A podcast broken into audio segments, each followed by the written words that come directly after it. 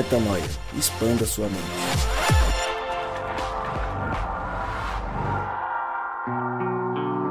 Sim, sim, sim, está no ar mais uma vez o podcast Metanoia.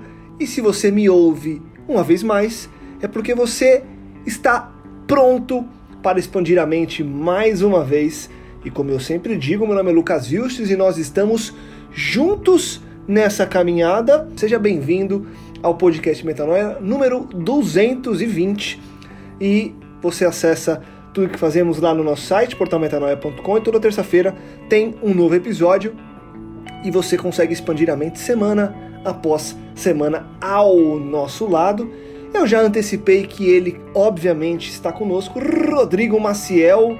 Você tá bonzão, Rodrigão? Como é que estão as coisas? O assunto de hoje ele traz uma, é, o gancho dele não é feliz, mas não precisamos aqui diminuir o nosso tom, visto que queremos trazer uma expansão de mente, uma reflexão positiva frente a um assunto que é, comumente é visto como algo extremamente negativo, né? Você tá na paz, tá pronto para esse tema de hoje, mano? Eu tô sim, graças a Deus, cara. Eu tô, enfim, o assunto que nos traz aqui hoje, de fato, é um assunto que pegou, acho que todos nós brasileiros aí, é, de surpresa e faz a gente refletir né, sobre, sobre a vida e sobre é, a beleza de viver, mas também a certeza de uma eternidade. E falar sobre, sobre isso, embora dou um pouco o coração em relação às pessoas que estão envolvidas, a gente vai poder falar de uma esperança que nós nutrimos no reino de Deus. Como diz Paulo, né? Miserável é aquele que só avalia sua vida a partir do que pode ver aqui enquanto existe como homem, né? Mas ele diz que aquele que pensa é, no céu, que entende o céu como uma, uma referência de esperança pós-morte, esse já entendeu é, o, o, que a vida é e já passou da morte para a vida. Eu creio que isso pode ser muito, muito útil para todos nós, porque fatalmente é isso que nós vamos viver em algum momento da nossa caminhada com alguma pessoa próxima da gente, gente que a gente gosta. A gente vai viver desafios como esse e a gente tem que estar preparado com a nossa consciência e com o nosso entendimento, a nossa sabedoria para poder lidar com, com isso e também ajudar os nossos irmãos que estão é, sofrendo a lidar com isso também. Legal. E aí, Mari, você tá bem? Tudo certo por aí? Pronta também para esse papo de hoje? Tá tudo bem, Lucas. Tô, tô pronta, é um assunto que por mais que eu não saiba bem porquê, eu só sei que é assim, né? Tipo João Grilo ou Chicó, não lembro qual dos dois. eu é um assunto que eu, foi muito, o reino foi muito um divisor de águas assim. Eu era uma pessoa muito cheia de medos e pudores para falar disso, muito emotiva, e hoje eu sigo em paz assim, de uma forma sobrenatural e até vai ser um momento de autoconhecimento para entender por que, que eu me sinto assim, para falar desse assunto tão pesado que é a morte, né? Legal. Então vamos nessa. Como eu citei aqui na introdução, é, e você que está no Brasil e estava minimamente online nos últimos dias, você viu que, ou ficou sabendo, que Gugu Liberato, é, o grande Gugu, famoso, tanto tempo na televisão, morreu num acidente trágico dentro da casa dele em Orlando, nos Estados Unidos. E é, choca muito o mundo, primeiro porque é, dessas mortes, não que a morte seja esperada, mas é uma morte totalmente inesperada, porque veio de um acidente. Segundo, porque de uma pessoa, era de uma pessoa, foi de uma pessoa muito querida de todo o Brasil. É, e terceiro, porque traz pra gente uma, um, uma lembrança é, ruim em partes, e é disso que a gente vai falar, da fragilidade da vida, né? Estamos falando de um cara realizado, é, realizado que eu digo pelo menos é, para os outros, né? Não, não, vou julgar a vida dele, obviamente, mas me parecia alguém feliz. Eu trabalhei com ele, eu tive é, o prazer de trabalhar com ele no meu primeiro trabalho em televisão. Tive duas ou três vezes é, que falar com ele, discutir coisas do trabalho. Sempre me pareceu realmente uma pessoa muito querida, uma pessoa muito boa.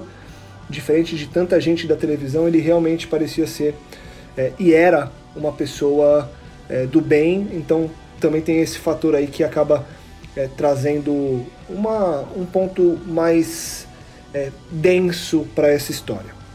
Mas voltando à linha de raciocínio, um cara realizado, é, com bastante dinheiro, tinha acabado de comprar uma mansão que avaliam lá em 7 milhões de reais nos Estados Unidos para morar com os filhos, para passar tempo com eles pelo menos. Estava em casa, deve ter planejado uma série de coisas para a semana passada, para o final do ano. Foi subir para ajustar é, um ar-condicionado, pelo que a história conta, e o teto cedeu. Ele teve um acidente, bateu a cabeça e morreu. É, o que me chama muita atenção é que assim, ele estava ali, subiu, deve ter falado, ó, oh, vou ali arrumar e já volto. Bateu a cabeça e morreu. Eu estou num site aberto aqui, é, chama worldometers.info. Ele traz informações gerais é, do mundo, métricas do mundo. Então ele fala de população, economia, meios de comunicação, meio ambiente, um monte de coisa. E aqui ele me mostra que por dia tem cerca de 140 mil mortes no mundo. Está falando aí de 335, mais ou menos 340 é, mil pessoas que nascem contra 140 que morrem. Então a gente tem um, é, 200 mil pessoas a mais nascendo. De qualquer forma, você tem 140 mil famílias, talvez, é, sofrendo, é, e a cada segundo que a gente fala vai aumentando esse número, então mais uma família passa a sofrer, mais uma pessoa perde a vida. A vida é frágil, Rodrigo e Mari. É, a vida, ela, como diz o outro, para morrer basta estar tá vivo. E a história do Gugu e tantas outras, obviamente, que a gente sabe, é, provam isso.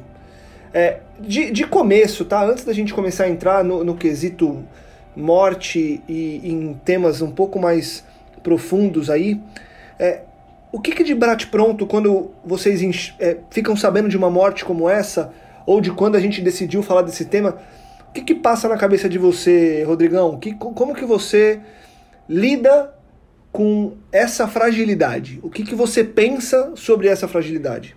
Cara, primeiramente eu queria falar sobre é, como eu me senti com essa, enfim, com, a, com, o falecimento do Gugu, cara, porque, enfim, a gente não tem naturalmente é, uma proximidade diferente de você que teve contato com ele, Lucas. Eu não cheguei a ter contato, vamos dizer assim, pessoalmente, mas sempre gostei demais do carisma do cara. Você é uma pessoa muito agradável, sempre muito bondosa, né? Você raramente viu o cara envolvido em, em, em tretas, em coisas assim que. É... Enfim, ele não se envolvia em coisa boba, assim, tipo de, de brigar por de graça ou fazer alguma maldade. Era um cara super do bem, assim, super bem relacionado com as pessoas. Você percebia que os colegas de trabalho gostavam muito dele e tudo. Agora, para mim especificamente, é um cara que eu via na televisão todo dia, trazendo alegria na minha infância. Poxa, assisti muitos programas dele na minha infância. É, e aí você vê que um cara que você admirava, que era um cara gente boa e tal, falece. O meu sentimento foi de cara, poxa, perdemos é, uma luz para o mundo agora, né? É, para ele, certamente, foi lucro é, de acordo com a nossa cosmovisão bíblica, no sentido de que todos aqueles que morrem em Cristo, né, eles morrem, é, é lucro para eles morrerem, porque estão mais próximos aí é, de ver Deus, vamos dizer assim. É, até ouvi recentemente um pastor dizer que é, quando a gente a gente, pô, você foi lá, daí você foi assaltado, aí o cara deu um tiro na tua testa. Você foi de férias mais cedo. Eu, eu gosto desse pensamento, porque, cara, literalmente, você não vai pagar mais boleto, você não vai estar tá mais preocupado com o que você tem que fazer aqui e ali. Então, você foi literalmente de férias mais cedo. E para e esse que entende isso, que nasceu de Deus, é lucro embora. Então, para ele, a gente sabe que foi lucro. Mas para os que ficam, certamente é doloroso, né, cara? Para a família que ele construiu até de uma certa forma recente, os filhos novos, é, mas para a gente também, cara, que foi muito beneficiado por esse cara, lógico, ele ganhou muito dinheiro com isso, mas é, que bom que ele ganhou dinheiro fazendo uma coisa boa, né?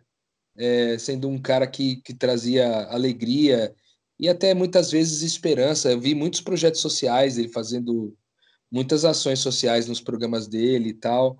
Era um cara que realmente chamava atenção pela bondade, assim, pelo quanto ele era emotivo e tal.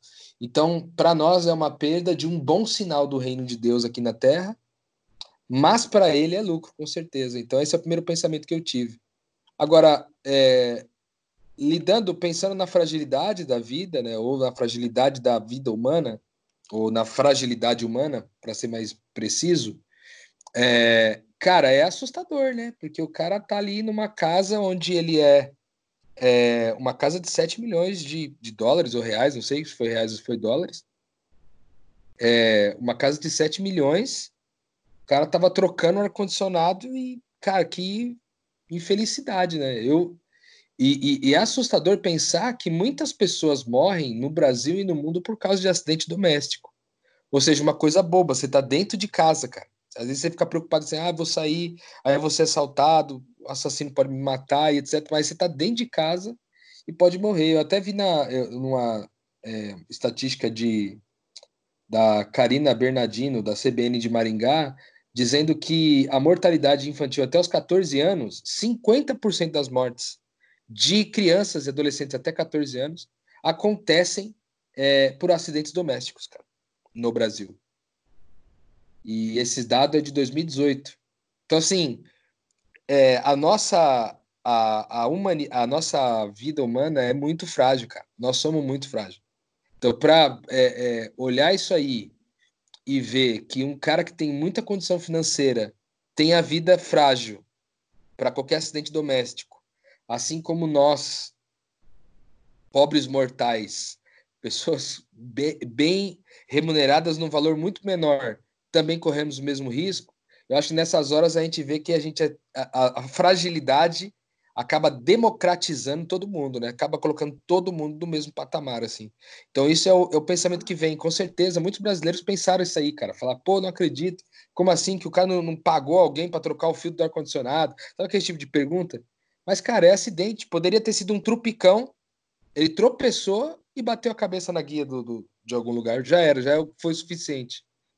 Então, isso realmente chama a atenção da gente para a gente entender que essa experiência humana que a gente vive aqui, ela é passageira e a gente pode a qualquer momento é, é, vir a falecer. Na, no podcast anterior, quando a gente falou sobre ansiedade, né, a gente falava um pouco sobre isso, porque quando a gente fala do cara ansioso, a gente está falando do cara que acha que ele tem um amanhã, entendeu?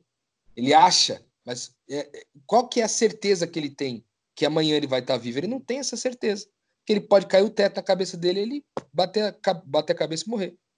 Ou seja, a gente só tem a certeza do hoje, né? O amanhã a gente não tem convicção se a gente vai estar vivo ou não. Portanto, eu acho que vale muito a pena seguir o conselho bíblico aí, de a gente viver a vida é, aproveitando a vida ao máximo e, e aprendendo tudo aquilo que Deus nos, nos chamou para aprender por aqui e amar, amar as pessoas o máximo que a gente puder para que todo legado que a gente vai deixar para eles aqui seja um legado muito além das nossas posses, mas um legado que vai direto no coração das pessoas, como alguém que de fato deixou uma marca na história. Gugu deixou uma marca na história do nosso país e com certeza ele vai ser lembrado muitas vezes ainda, não só pela televisão, mas por noticiários do futuro. Eu tenho certeza que vão voltar atrás e vão lembrar desse cara que deixou uma marca de amor na história. Legal. Boa, Rô. Deixa, deixa eu. Mari, eu vou estender uma parte da mesma pergunta para você, mas eu já queria é, começar a avançar no tema. Fica à vontade para voltar um pouco para falar do como você lida com essa finitude tão clara que bate a nossa porta quando vem uma notícia como essa, mas eu já queria fazer uma pergunta para emendar a continuação. O Rô falou no finalzinho da resposta dele é, do frente à fragilidade, vamos aproveitar a vida, né? Vamos viver a vida. E aí, então eu queria saber de você como é que você lida com essa finitude e o que é para nós que buscamos viver o reino esse viver a vida. É, o que significa aproveitar a vida para não sermos é, da filosofia do carpe diem e para não sermos simplesmente, é, enfim, humanistas é, como que nós aliamos, e aí eu acho que a gente começa a realmente entrar no nosso foco, como que nós aliamos o medo é, entre aspas, tá? Não é essa a palavra, mas o medo da finitude com a urgência da vida agora. Como é que a gente lida com isso? Perguntas profundas, como sempre, né? É, eu estava aqui pensando, isso que vocês estavam falando, o Rolf já falou bastante sobre tudo que eu acho, tudo que vem à mente quando uma fatalidade dessa acontece. E, e eu estava lembrando de algo que eu escrevi essa semana, de como a gente tem mania de definir Deus pelo que a gente vê, ou definir as experiências espirituais pelo que a gente consegue tocar. Exemplo, enxergar a vida como o fôlego que mantém um corpo carnal de pé e não como todo esse processo que nos rodeia e é soberano sobre tudo, né? Então, parando para pensar, a gente quando uma coisa dessa acontece, dá um choque, eu penso, na verdade, na força que a vida tem, de como ela é soberana e maior sobre nós e na fragilidade do nosso controle sobre as coisas, né? E, e essa situação toda me fez lembrar também de uma frase do Martin Luther King que é muito famosa, que é quem não tem uma causa pelo qual morrer não tem um motivo para viver. E, e, eu acho que essa morte, ela, essa, quando a gente se defronta com isso, ela confronta nossos motivos, né, para fazer as coisas do dia a dia, nossa rotina. E, e eu acho que que eu, pelo menos, vulgava bastante com isso antes de entender que Deus é bom. Por, e, ou, menos, ou ao menos crer em Deus, sabe? Porque quando você não tem a convicção de que Deus existe, muito menos de que ele é bom, fica bem mais difícil lidar com esse tipo de situação. Porque enfim, eu trazia para mim um senso de controle, de aumentava muito a minha falta de paz, a minha culpa por não dar a devida atenção, aumentava conectando até com o último episódio que a gente gravou sobre falta de paz e os sintomas disso, né? Eu tinha muito medo de não aproveitar, medo de não fazer o que tem que ser feito, medo de não conseguir realizar os meus sonhos. A minha falta de paz era muito agravada por esses momentos. E hoje, com, aplicando aquilo que a gente falou, que a paz não deixa de ser uma, um sinal de que a gente está conseguindo lidar com a dor de uma outra forma, e a dor chega a todos, né? Foi o que você falou, a única certeza é que a gente de fato vai morrer. Então, com essa ferramenta para lidar com a dor, eu consigo agradecer pela vida dele, interceder. E, e eu me sinto. Encontrei algo pelo que viver, encontrei uma forma de, de amar as pessoas, encontrei um sentido, encontrei um modelo para sobreviver. Então, já não tira a minha paz, assim, mas renova as minhas convicções. E, enfim, o que fica agora é a vontade de orar pela família, né? Com certeza.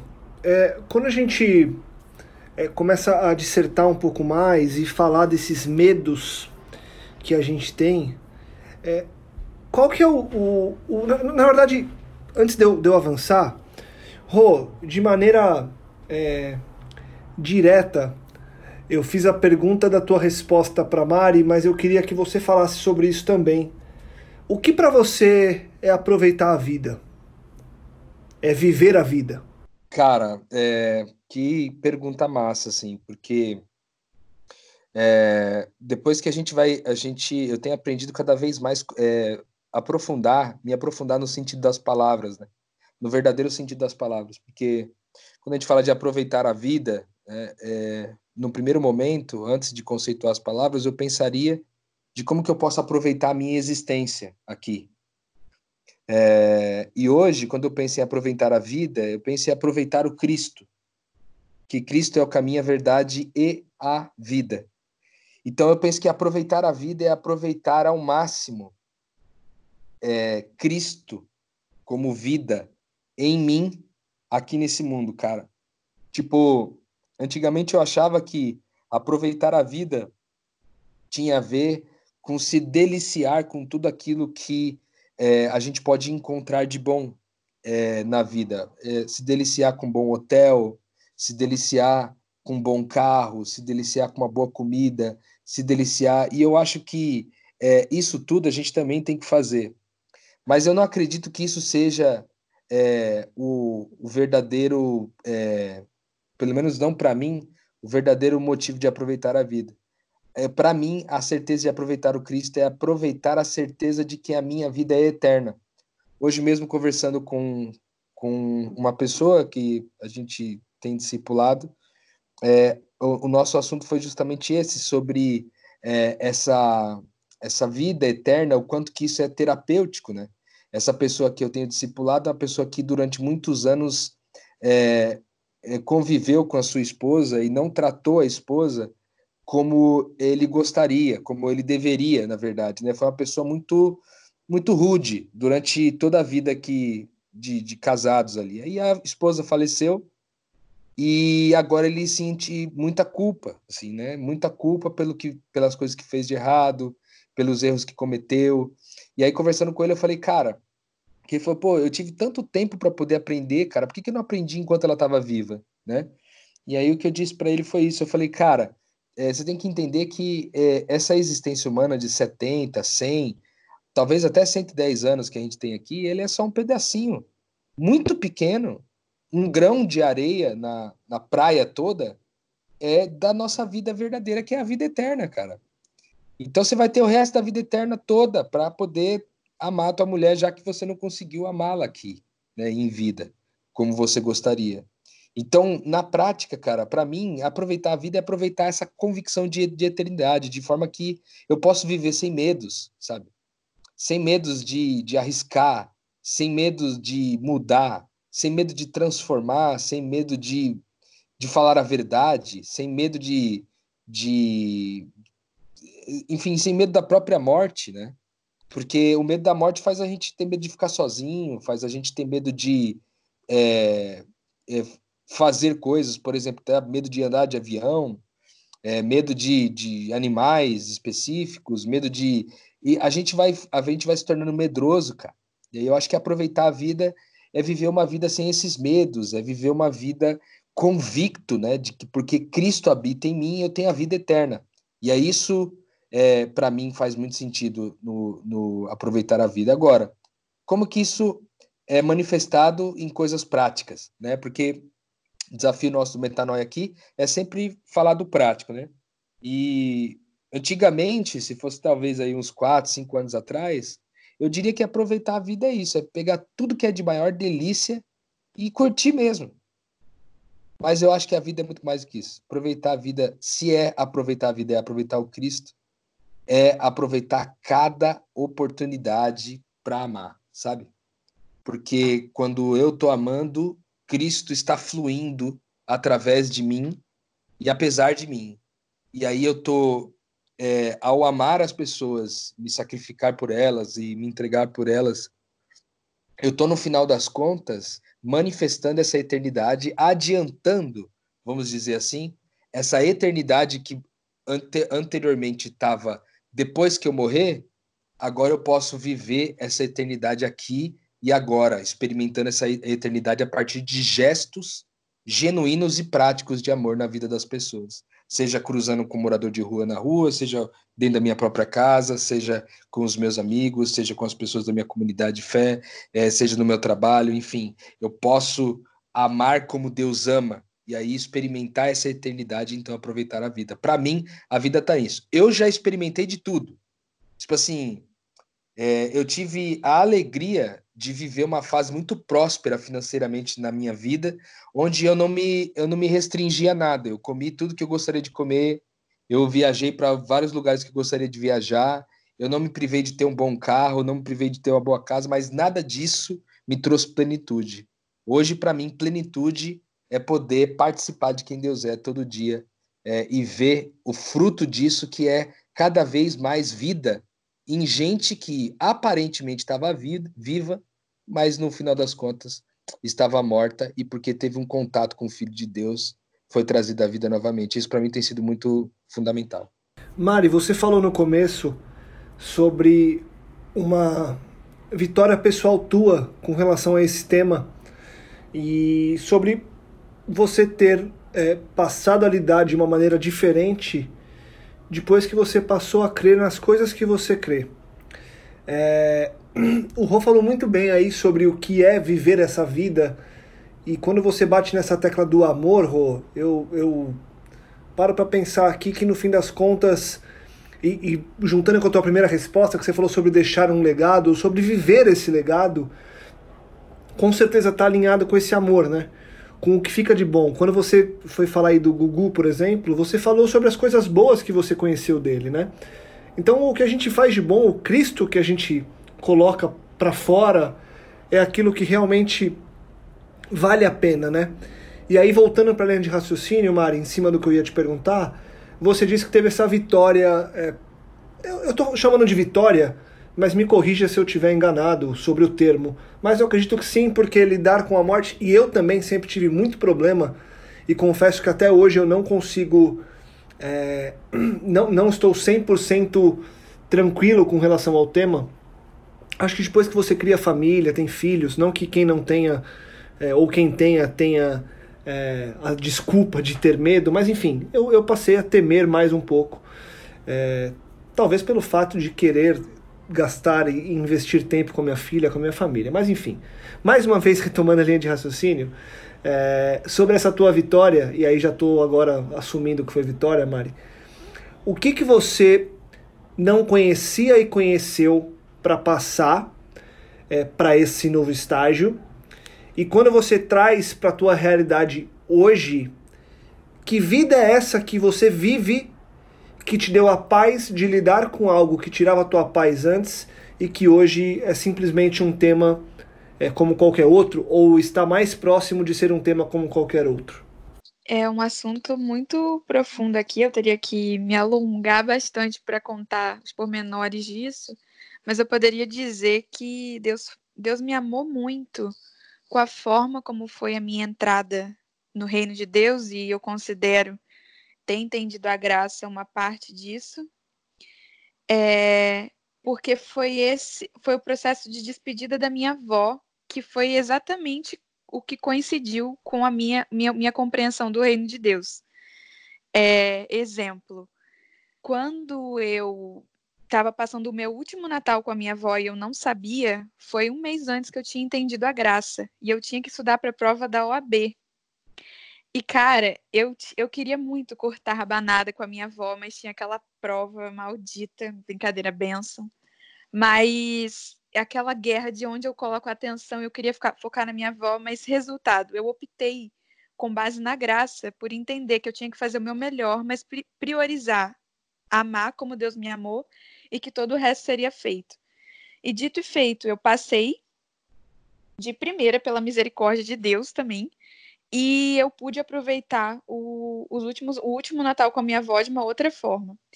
E o Rodrigo, a parte mais assim intensa do meu discipulado foi no leito de morte da minha avó, que eu larguei tudo para cuidar dela quando ela teve um AVC. E aí Deus foi um pouco duro comigo, porque ele me mandou uma palavra assim que a minha avó teve um AVC, que foi assim, aquela palavra que ele, um, um homem pergunta para ele se ele pode enterrar o pai antes de começar a segui-lo.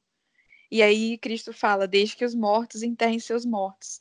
Meu, mas bateu igual uma espada no meu coração, mas ao mesmo tempo eu não chorei. Eu só tive uma sensação de paz indescritível, que não é lógica, porque assim, Lucas, eu eu visitei poucas vezes enterro, mas em todas as vezes eu saí hospitalizada de enterro. Eu ia para emergência por alguma razão, porque eu tinha um ataque de choro. Eu não podia falar sobre morte com ninguém. E aí eu passei esse processo todo da minha avó envolto é, em completa, um completo conhecimento sobre Deus, entendeu? Então, o que, que eu posso dizer?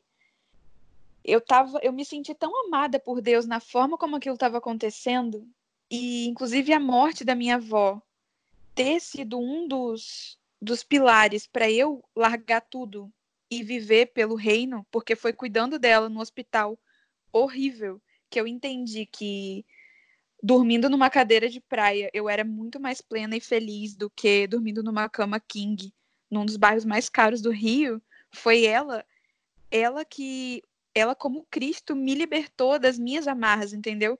Então eu vi tanto Deus naquele processo que eu não tinha como me revoltar com a morte dela e não ser extremamente grata e ver Cristo nela até o último suspiro. Então eu vivi um processo de morte de um ente querido de uma forma muito terapêutica. E pude me despedir, enfim. E, e foi é esse meu testemunho. Através da morte da minha avó, eu, conheci, eu consegui experimentar a vida. Então, eu fui curada para lidar com a morte desde então. E essa vida que, que, que você me perguntou, né? Que vida é essa que eu aprendi a lidar? É, hoje eu estava ouvindo uma pregação falando sobre o que é viver como salvo e que muitas vezes a gente confunde viver como salvo com viver como safo. A gente quer um Deus que nos safa das dores e não um Deus que nos salva, porque Cristo ele é o caminho da salvação. Ele nos ensina a encarar a vida de uma outra forma. E, e não e encarar os problemas também, as dores também, as mudanças também, as coisas que a gente não entende também. E não é um Deus que nos livra das adversidades, entendeu? Então, eu já passei por tantos pequenos processos em que a dor veio e me espelhando em Cristo, meditando em Cristo, no, em como Ele em mim lida com aquela situação, a exemplo da minha avó, como eu falei, que agora é, eu me sinto corajosa, forte para vivenciar o que quer que seja, seja perder meus pais, seja perder o que for, bens, família, não porque eu me sinta capaz disso, mas é porque eu já estabeleci uma relação de confiança com Deus em que eu já vivi coisas tão inacreditáveis e que ele me amou tanto no processo e que gerou tanta vida que mesmo sem ver isso em mim, eu creio que ele cuida e que ele vai, enfim, dar conta do que for junto comigo, porque eu sou salva e não safa das dores desse mundo, né? E então eu acho que seria isso, essa vida por amor é uma vida que você abre a sua mão para entregar as coisas no, a, a, ao ritmo de Deus, na convicção de que Ele sabe o que é melhor e na convicção de que Ele é bom e que vai dar tudo certo, mesmo que na sua mente isso seja dar errado. Eu já vivi muito essa experiência, posso dizer que funciona. Legal demais. Rô, uh, muito legal. Só, só, voltando aqui, né, na verdade, Mari, muito legal o, a forma com que você descobriu tudo isso, porque para muita gente pode soar paradoxal, visto que você descobriu a paz e a liberdade com relação à morte, enfrentando ela, né? E, e, e talvez a gente é, volte a temas que a gente já discutiu várias vezes, de entender que Deus muitas vezes é, permite que a gente passe por certas coisas justamente para que a gente aprenda. Tá aí um exemplo é, que você deu desse aprendizado. Rô, como é que a gente. E aí eu acho que a gente pode começar a amarrar algumas pontas. Inclusive, eu não falei no começo, mas como a gente já veio para um caminho diferente, é legal só fazer um parênteses aqui para você que está escutando a gente. A gente já gravou um podcast sobre a morte, o que, que a Bíblia diz sobre a morte, a verdade sobre a morte. Há muito, há muito tempo atrás, ou muito tempo atrás, lá no podcast Metanoia número 8. Eu acho que minha voz era uma voz de adolescente, Rodrigo Maciel também. Talvez ele ainda não era o Rodrigo Maciel. E participaram, participou com a gente pessoas, algumas pessoas participaram com a gente que, cara, faz tempo que eu não vejo. Mas com certeza absoluta foi um episódio incrível, é, com muito conceito bíblico. Então, se você quer entender um pouco mais sobre o que a Bíblia fala sobre a morte, pula lá no episódio 8 e escute. Voltando ao ponto, Rô, é, quais os caminhos, é, e aí eu acho que você já pode emendar também aí, Mari, quais os caminhos práticos, práticos, para a gente é, exercitar na nossa vida para conseguirmos vencer os obstáculos que a morte coloca na nossa frente. Obstáculos que eu digo é, no sentido de desse medo, no sentido de travas que acabam é, sendo colocadas na nossa vida. Vai estar tá tudo muito atrelado à nossa fé. Mas como exercitar essa fé a ponto de você superar algo que é tão inexplicável para todo mundo, algo que é tão doloroso para todo mundo e que apesar de aceitar, ninguém quer viver. Porque tem isso, né? A gente no reino de Deus, a gente aceita muita coisa, a gente entende muita coisa, mas tem muita coisa que a gente entende que tudo bem a gente viver, certas coisas tudo bem a gente passar. A morte a gente não quer. Qual que é o exercício da vida de fé para que a gente passe, obviamente, não a desejar a morte, mas a vê-la como algo realmente natural e passar a ter menos tabu para lidar com ela e para possivelmente vencê-la também na fé que a gente tem no Cristo, Rô? Cara, eu, eu vai soaria até mesmo meio repetitivo, mas eu entendo que a, a forma da gente exercitar a nossa fé diante da morte, é, na minha opinião, é desfrutando da vida. Que quanto mais eu entendo, quanto mais eu me, eu me aprofundo nessa vida e, e, e nessa identidade e nesse e na graça de Deus, essa, essa experimentação da eternidade na minha própria vida, menos eu me preocupo com aquilo que não parece com vida. Pelo menos no que tange ao meu favor. Porque a gente, nessa caminhada de amar as pessoas, a gente vai cruzar com um monte de gente e vai sentir cheiro de morte em muitos lugares.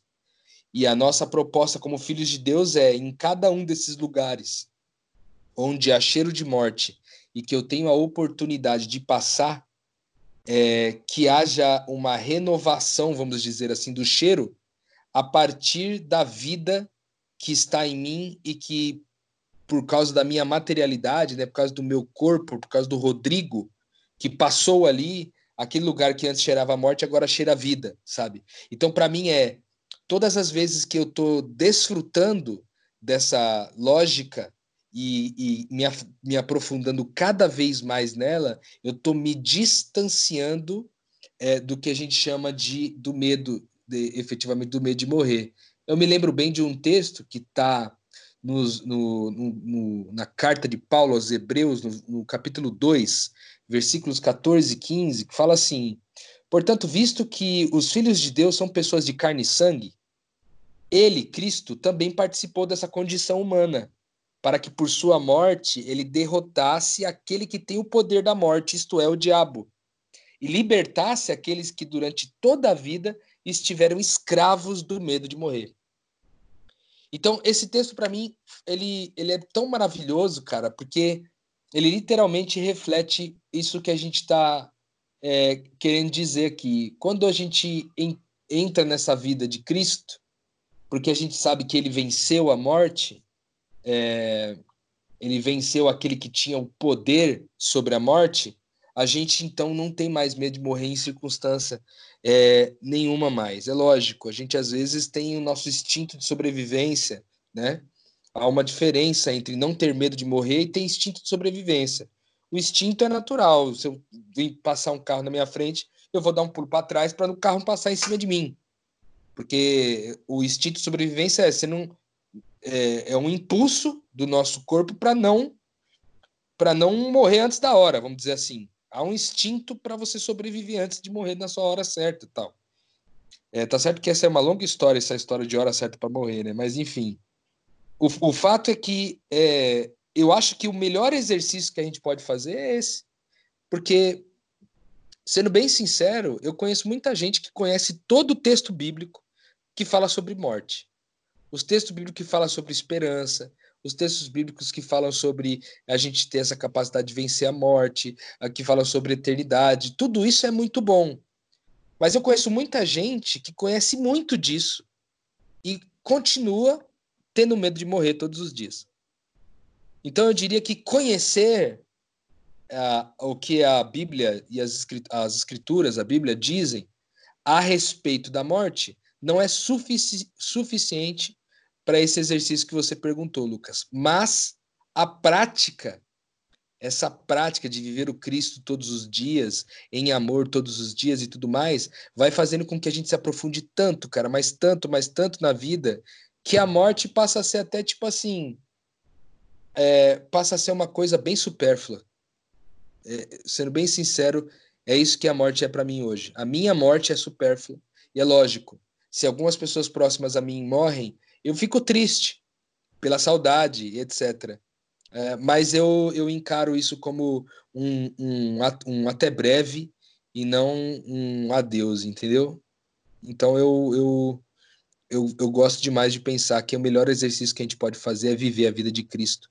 Porque, de fato, vivendo a vida de Cristo, a gente é, não se preocupa com a morte. Tem um texto na palavra que fala é, em 1 Coríntios capítulo 15, versículo 26, que diz que o último inimigo a ser destruído é a morte.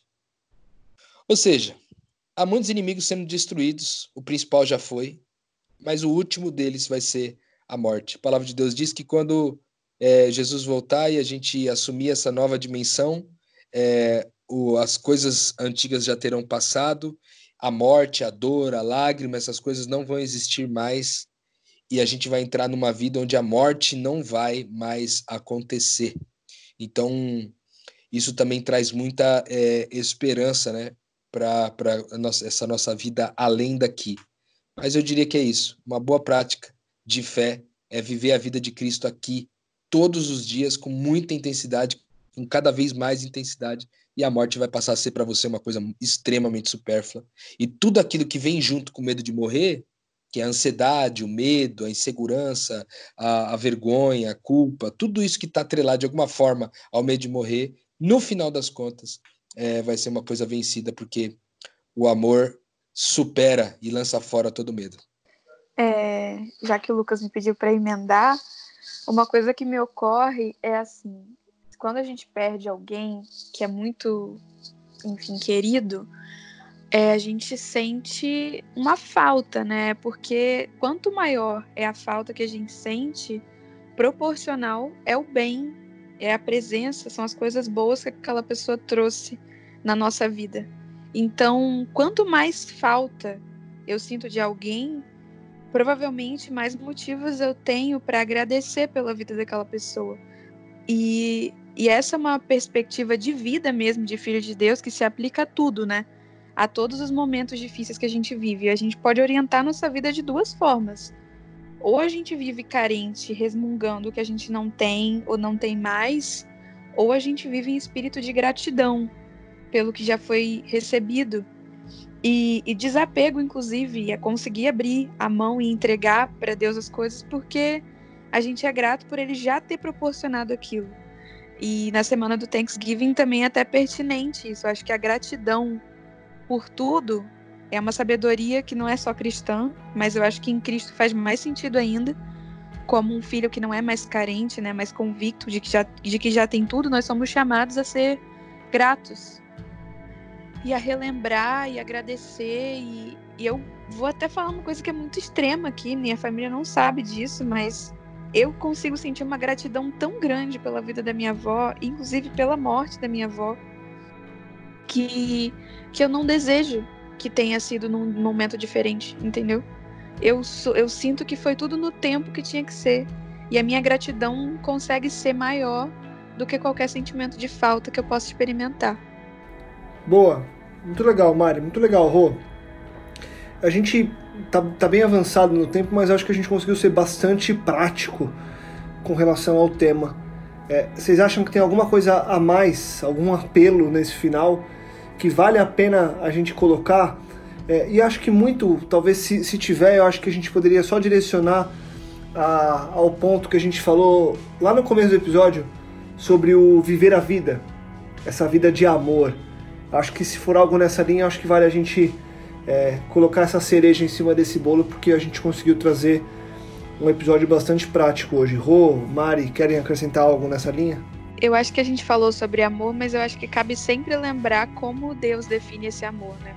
Biblicamente, é, ele nos amou entregando o seu filho, entregando o que ele tinha de único. Uma vida de amor é uma vida em que você pode entregar para as pessoas. E você também só pode entregar quando você tem esse espírito de gratidão e consciência pelo que você recebeu. Então, medite em tudo que você tem a oferecer ao mundo como um filho amado de Deus, porque essa é a vida que nos liberta. Se a gente vive carente, querendo usar o que o mundo nos dá, realmente aí não vai ter caminho de paz e a morte só vai nos fazer agonizar, né? Então, amar, entregue o que você tem de mais precioso, medite sobre o que Deus te deu para que você pudesse semear nesse mundão aí afora. Cara, eu queria dizer para você que ouve a gente aí é, que acompanha o podcast Metanoia já há algum tempo e ouve todo o nosso trabalho aqui, quer dizer para você que, é, sendo bem prático, eu não encontrei esse amor. É, na real, eu não encontrei esse amor em nenhuma instituição ou em nenhuma é, organização. Eu encontrei esse amor é, de verdade na minha convivência com as pessoas, no meu dia a dia com as pessoas, além de todo discurso. Né? Eu acho que existe um discurso de amor muito grande. As pessoas gostam de falar de amor. É bonito falar de amor. E muitas vezes falar de amor atrai as pessoas e incentiva as pessoas a estarem juntas. Mas falar de amor não é suficiente. A melhor forma de você conhecer o amor é experimentar o amor sendo o amor. E ser o amor não dá para ser limitado a um lugar e não dá para ser limitado é, a, um, a uma única pessoa, a você mesmo. O amor tem que ser experimentado sempre com alguém e, e sempre na relação é onde você vai experimentar o que quer entregar, ofertar e sacrificar como Cristo faz. Não acredite que se você frequentar reuniões teológicas ou reuniões técnicas, reuniões espiritualistas, coisas do tipo, você vai se tornar uma pessoa mais amorosa. Né? Não é a reunião que te faz mais amoroso, não é a reunião que te faz mais parecido com Jesus.